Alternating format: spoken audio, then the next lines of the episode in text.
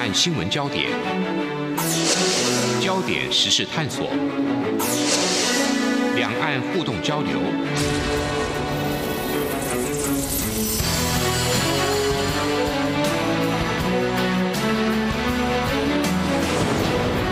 请听黄丽杰制作主持的《两岸 ING》。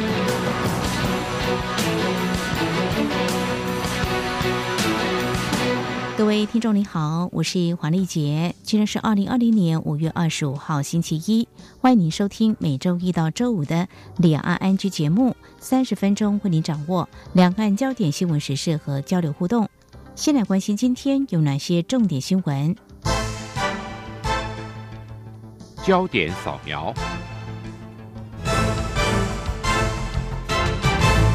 中央流行疫情指挥中心指挥官陈时中今天二十五号宣布，台湾 COVID-19 武汉肺炎病例再度零确诊，累计四百四十一例确诊个案中，扣除七名死亡个案，已经有四百一十五人解除隔离，只剩十九人持续住院治疗中。中国官方通报，昨天新增俗称武汉肺炎的二零一九年冠状病毒疾病 COVID-19 确诊十一例，都是境外移入。至今累计报告确诊病例八万两千九百八十五例，香港累计确诊病例一千零六十五例，澳门累计确诊病例四十五例。中华亚太精英交流协会今天公布五二零总统就职演说与两岸关系发展民调结果，超过八成的民众支持蔡总统对两岸关系所发表的演说内容，包括跟对岸展开对话、和平、对等、民主对话八字原则、遵循宪法与两岸人民关系条例、呼吁习近平承担稳定两岸责任，以及中华民国台湾是最大共识。其中，和平、对等、民主对话八字原则支持度最高。达到百分之八十九，整体而言，百分之七十二的民众满意蔡总统的两岸论述，有百分之六十八的民众对于蔡总统处理未来两岸关系有信心，近半数的人认为蔡总统就职演说对两岸关系没有改变，百分之二十二认为会和缓，百分之十八则判断会紧张。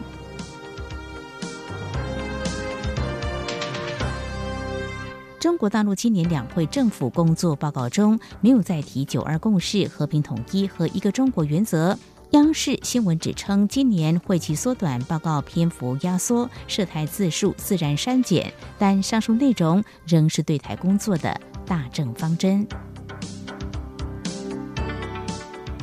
中国人大将审查港版国安法，昨天香港又有大规模的游行抗议。反对中国人大常委会为香港制定国安法及下周香港立法会的国歌法二读，港警再度以暴力驱散群众，至少上百人被捕。香港民众再度走上街头抗议。蔡英文总统昨天晚间在脸书发文提到，如果香港局势恶化，香港可能部分或全部不再适用港澳条例。对此，国民党立法院党团今天质疑，这像在惩罚港人。民众党团也认为，应该思考如何协助停用条例和称香港是相反的概念。骆惠今天则表示，总统谈话并非要放弃香港，而是对北京示警，政府也将更积极协助港人。骆惠表示，《港澳条例》第六十条除了保障台港交流中中华民国国家安全及人民利益不受损害外，更是要监督北京对香港五十年不变及港人治港、高度自治的承诺是否落实，并维护香港自由、人权、法治核心价值。香港《明报》今天报道，今年有三千四百二十七名港生报读台湾学士，较去年同期上升六成半。有学界人士指出，相信这和香港去年发生的反送中运动有关。华府与北京最近紧张升高。中国外长王毅昨天警告，两国关系正推向新冷战边缘。几个小时后，美国白宫国家安全顾问欧布莱恩也提出警告，表示如果中国对香港实施严厉的新国安法，美国可能撤销香港所享有的特殊关税地位。香港民众昨天抗议中国有意制定港版国安法。日本政府发言人菅义伟今天说，香港在一国两制下维持过去的自由且开放体制，民主且稳定发展很重要，期待中国方面能明智应应。美国对中国手机大厂华为禁令未除，再加上中国正催生港版国安法，都令市场担忧。台北股市今天震荡起伏加大，中场虽然转为收红上涨六十点，以一万零八百七十一点作收，但华为概念股表现仍弱势，整体量能也缩小。市场观望气氛转浓，汇市部分，新台币对美元汇价持续走弱，收盘时贬值六点七分，收在三十点零七六元。中国人民银行今天二十五号下调人民币中间价，报七点一二零九对一美元，比前个交易日下跌两百七十点，创二零零八年二月底以来最低。人民币上一次的新低点是在二零零八年二月二十八号，当时是七点零九三九元兑一美元。台湾武汉肺炎 COVID-19 疫情趋缓，政府将在七月祭出振兴措施。台经院今天指出，尽管全球疫情仍持续冲击需求，经济不确定因素高，但是国内方面在政府振兴措施挹注下，连同防疫国家队出口商机，官方和民间投资持续，共三大支柱渴望撑起下半年经济表现。今年台湾 GDP 保一没有问题。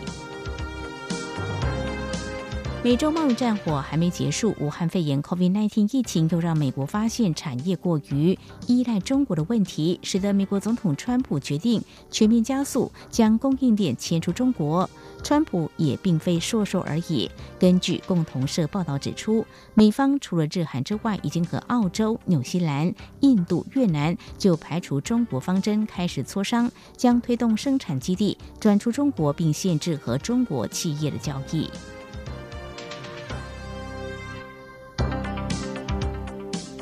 中国航天科技集团有限公司二十四号发布声明说，中国将在七月展开火星探测计划，其中包括以遥控方式让一部机器人降落在火星地表。北京已经在太空计划上投资数百亿美元，试图赶上劲敌美国，以确立中国的世界强权地位。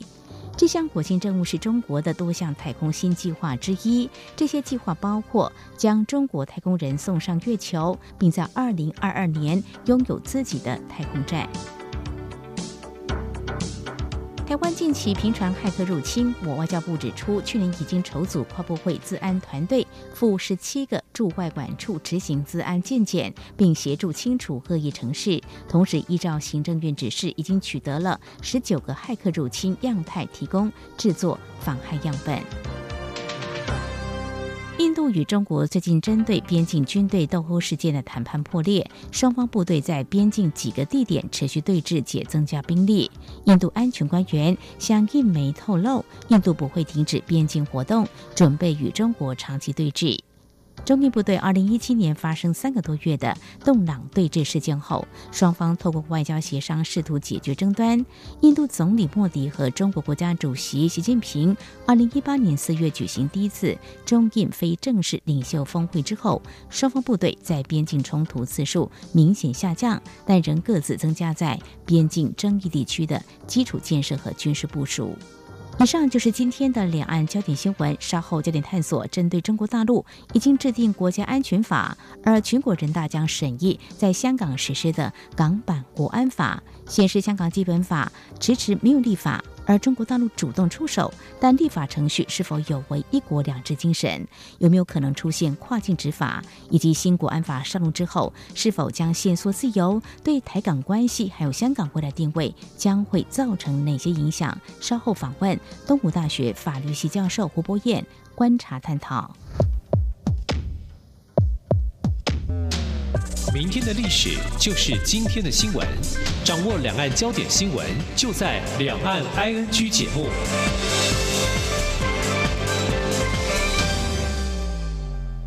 我是嘉医科医师许淑华。防疫期间，请配合邮差及快递业者的防疫事项。民众需要签收快递或者是挂号时，请先佩戴口罩，尽量以印章去签收，或者是自备签收笔，保持一公尺以上的社交距离，并且减少交谈。签收前后，请记得要清洁双手哦。若是居家隔离或者是检疫者，请主动告知，多使用线上付款，减少现金交易。有政府，请安心。资讯由疾管署提供。这里是中央广播电台台湾之音。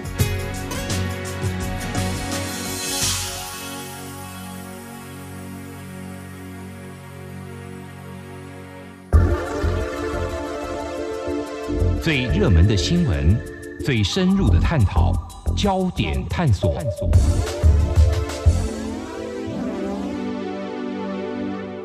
这里是中央广播电台，听众朋友现在所收听的节目是里昂安居。中国十三届全国人大三次会议二十二号到二十八号在北京召开，议程当中将审议香港版的国安法。香港自一九九七年主权从英国移交中国大陆之后，中国大陆便颁定《中华人民共和国香港特别行政区基本法》。那么，香港基本法二十三条名列应该自行立法，而现在由北京来出手，这显示呢哪些讯息，又会牵动哪些层面？后续有哪些观察焦点？我们在今天访问东吴大学法律系教授胡波燕，观察探讨。非常欢迎胡教授，你好。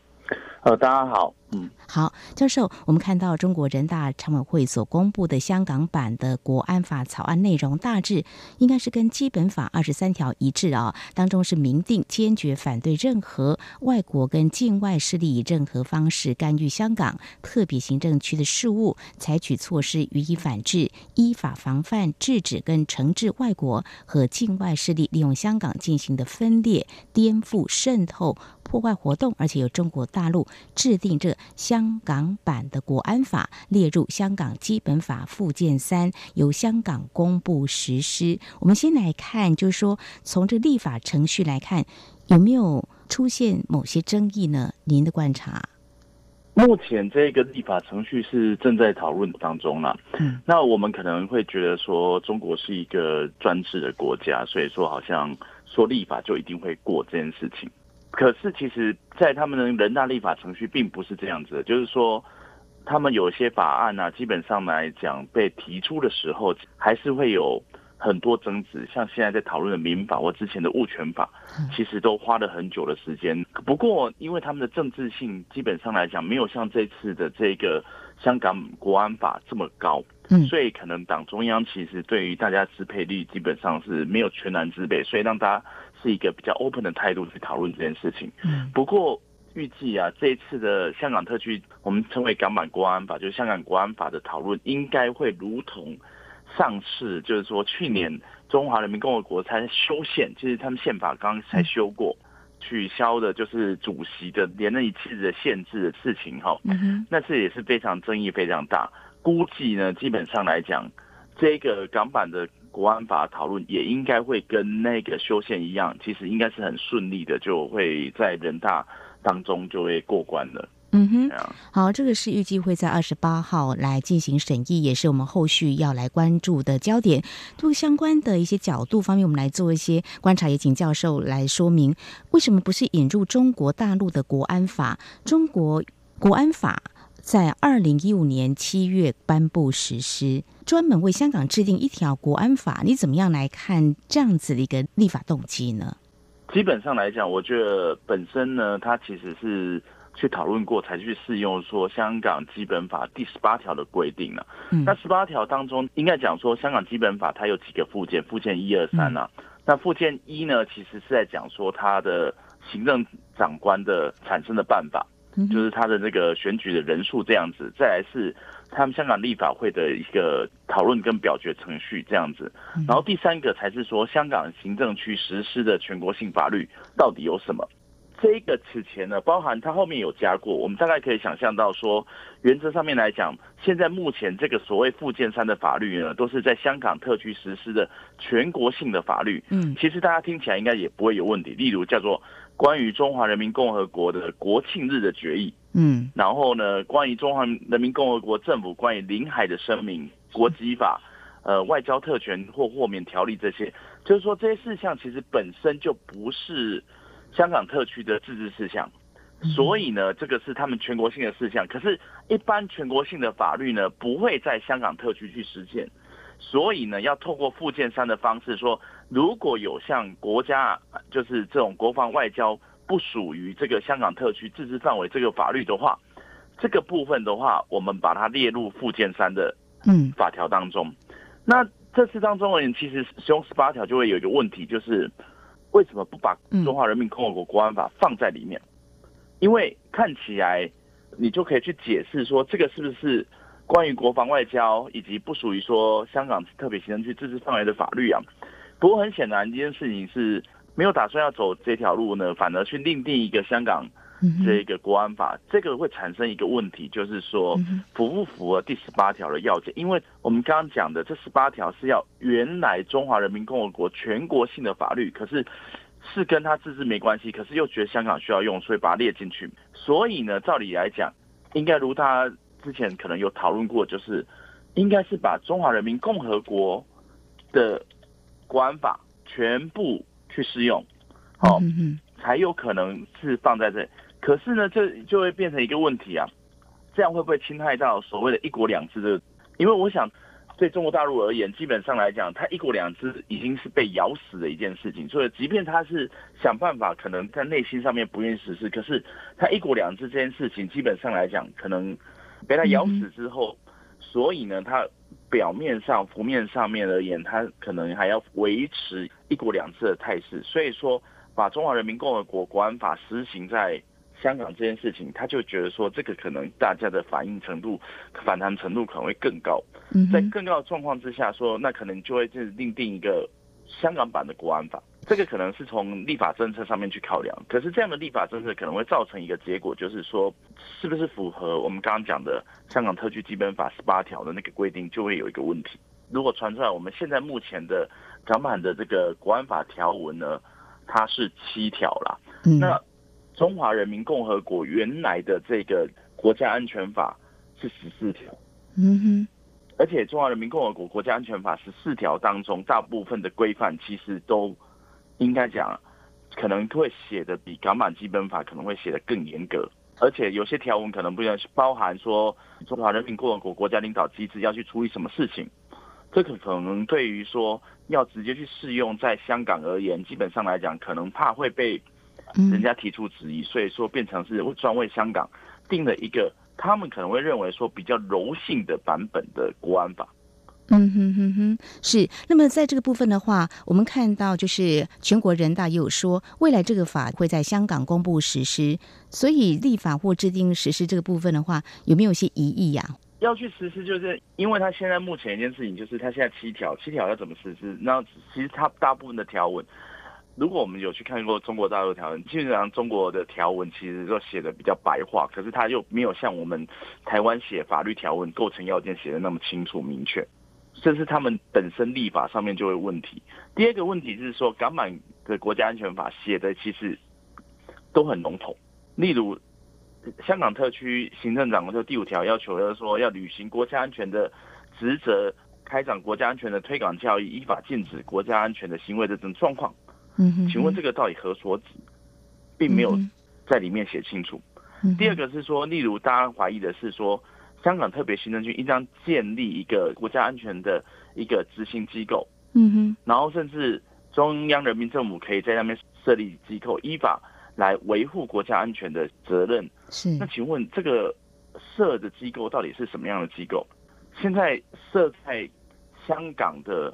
中央人民政府的机构还不够多吗？然后没有办法维持国家安全的相关职责，而且。依什么法可以维持国家安全相关职责？其实这个部分都是空白的。是，那么外界目前也在关注，就城主刚才教授您所提到的，就是依法履行维护国家安全的相关职责，那么可能会设立一个机构，所谓的国安机构。那么这是不是有违一国两制精神，或者说呃已经显示所谓一国一制了？这也是我们应该是后续值得关注的面向。好，我们在今天呢特别针对有关。中国全国人大呢，在这一次的会议当中呢，即将要审议港版的国安法。那么，有关立法程序方面是否出现了一些争议？还有，为什么不是引入中国大陆的国安法，而是专门为香港制定一条国安法？另外，也有可能在国安法通过之后，会看到中国大陆可能会在香港设立一个机构。那么，怎么样来看这个法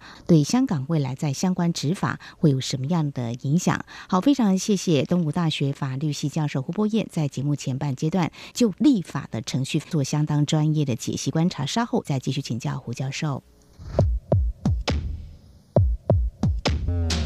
今天的新闻就是明天的历史，探索两岸间的焦点时事，尽在《两岸 ING》节目。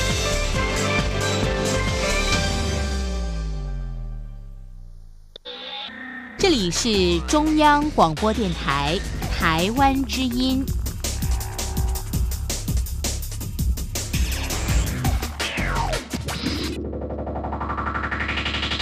这里是中央广播电台，听众朋友继续收听的节目是《两岸 G》。我们节目持续访问东吴大学法律系教授胡博彦。我们继续要请教胡教授的是啊，谈到港版国安法，那么在全国人大二十八号预计就会来进行审议。接下来我们要探讨的面向就是实施港版国安法怎么样来执法，可能会有哪些做法？嗯，有没有可能是会从中国大陆跨境执法，比如公安，而不是由香港的警察？您的观察？可能会有什么样的情况呢？我目前我是认为说，在第一阶段出借的部分，这个责任还是在香港特别行政区政府的责任呐。嗯，因为就他们而言，要建立国家安全或机构或执行机制，在这个法的草案当中，其实是应该是香港行政区先去建立，然后去加强维护的。然后呢，第二个部分才是讲说，中央人民政府才要去设立一个特地的机构来依法来履行。这个维护国家安全的相关职责，那另外一个部分就是说，他也提到说，说香港特别行政区的行政、立法、司法机关要依据有关的法律去有效防止、防范这些危害国家安全的行为。如果没有法律呢，就变成一件事情。原来之前在讨论的基本法二十三条有关国安的，就是国家安全立法的这个部分，是不是未来在香港特别行政区又要被拿出来讨论呢？嗯嗯嗯，因为你要执法嘛。对，我们现在目前的港版国家安全法只有七条条文。其实，如果你对照全国版的中华人民共和国国家安全法，你显然是其实是很薄弱的。因为全国版的国家安全法其实它有很多行为，它除了有体系外，它有行为法规定，包含情报资讯是什么，风险的预防是什么，甚至它有讲到说这个各机关，包含他们的人民检察院或是人民法院要负责惩治或者什么，就是说。这个部分其实，在港版的国家安全法是没有的。那这港版国家安全法届时要落实的时候，第一个部分可能要透过香港特区政府去制定有关的法律去落实它。嗯哼。所以我觉得第一件事情，基本上来讲，中国政府想要制定这个法律的时候，其实第一件事情还不是想说是不是说要由中央政府一定要派多少人，或是建构什么机构，嗯哼，去做这件事情。吴宁其实是。一件事情还是说要给香港特区政府去落实它的一个重要的法源，嗯，就是说让他你可以在香港去把你现在的国安机制去做完整性的扩张，而我其实中央政府依然是在你这个机制不够的时候，我再去建构我的第二线的部分，嗯，来做一个基本上来讲是提供你资源的一种态度了，嗯，而且因为实际上来讲，就整个中国的国安体制当中而言，它在各省市而言，其实都有设有它的国安机构，嗯，那。各省市它的国安机构依然其实是处理它的国家安全事件的第一线呢。那可能这个跟它的中央的关系，其实可能香港特区政府跟这个中共中央关系会比他们内地省市啊跟中央关系更为薄弱一点。可是，一样也是有主体，就是主跟辅的之间，由香港特区政府去执行，然后之后再由中央来辅助他。那第二个，我们可能会担心的一件事情是，会不会有真的中共这边？直接抓人的状况，我觉得目前还没有办法直接去做讨论。可是有可能一件事情就是，香港特区政府的国安部门可能是会受到中央节制的。嗯哼，那就要看他的人事任命，或者说他未来的运作。有可能就是说，这个部分其实就是，其实人还是你找的人，我只是出一张嘴叫你要去做什么事情，并不需要说我从这个北京我派人再到。香港去执行那个法律，执行法律的还是香港特别区政府建立的国家安全机构。可是呢，在后面呢做决定、出主意的是中央。是，我觉得这个机制是有可能是比较有可能去实践它的，就是说中央不太可能说大举派兵进去。可是这个就会变成一件事情，就是说我们所怀疑的那个一国两制这件事情能不能实际上落实，就会被再出来。因为基本上来讲，把它建构为一个特别行政区，跟他们其他内地省市是不一样。就在于说，香港特别行政区有一定的自治的权利。那如果在国家安全上面的处理上面而言，必须要靠的就是原来就要靠的香港特区这个基本法二十三条自己去落实它。现在就是你不落实，你不落实，我定了一个港版的国安法，要你去落实，要你去落实，你自己去做之后，我去做指挥监督者的角色。嗯哼哼，所以我觉得未来的嗯，这个港版的国安法可能就会落在这样的一个结构性的角色之下。嗯哼，对啊。所以未来立法会是不是会在针对香港基本法二十三条会有讨论，或者说有可能在制定吗？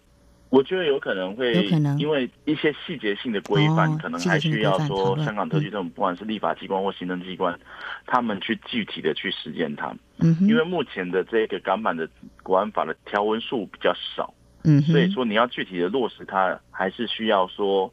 香港特区政府他们去想办法去落实它。所以未来可能。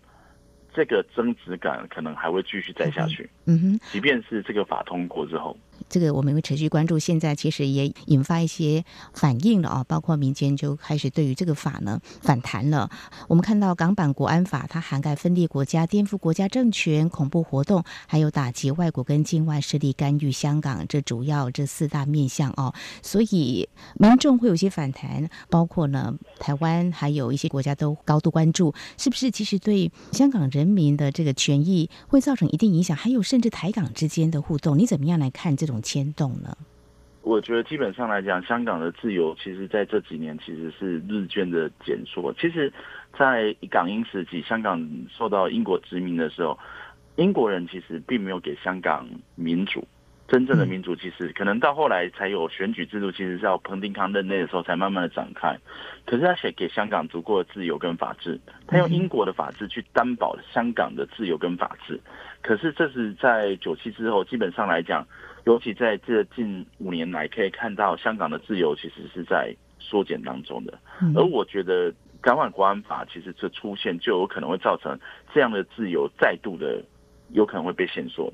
嗯哼哼，就是在于反恐的这个架构而言，基本上来讲，他认为的这些争取独立啊，或者争取自由这件事情，都是一些恐怖主义。所以说，你的自由可能会在被他限缩。而这个对这个限缩而言，其实对香港的地位，其实在以前作为亚洲一个自由市场地位，我觉得并不是一个太有利的一个地位啦。第一个，其实很多国际组织，因为像这港版国安法是说不能跟这个外国有一些组织上的联系的问题啊。嗯嗯嗯，其实很多国际组织是以在东亚的联络中心，基本上来讲是以香港作为基地的。嗯哼，那这个就会变成一个大问题啊。所以我觉得就这件事情而言，目前看起来的新闻，我觉得不管美国或英国，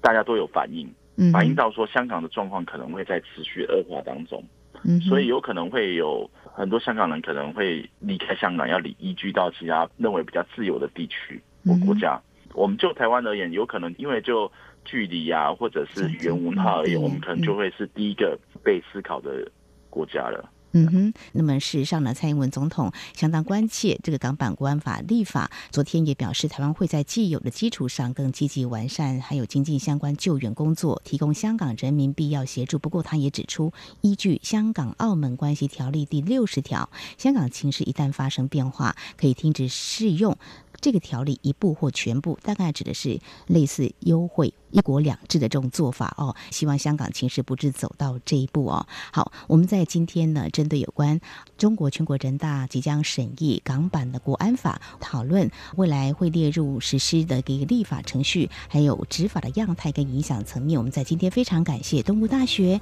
法律系教授胡博彦您的观察解析，非常谢谢胡教授，谢谢您。好，谢谢。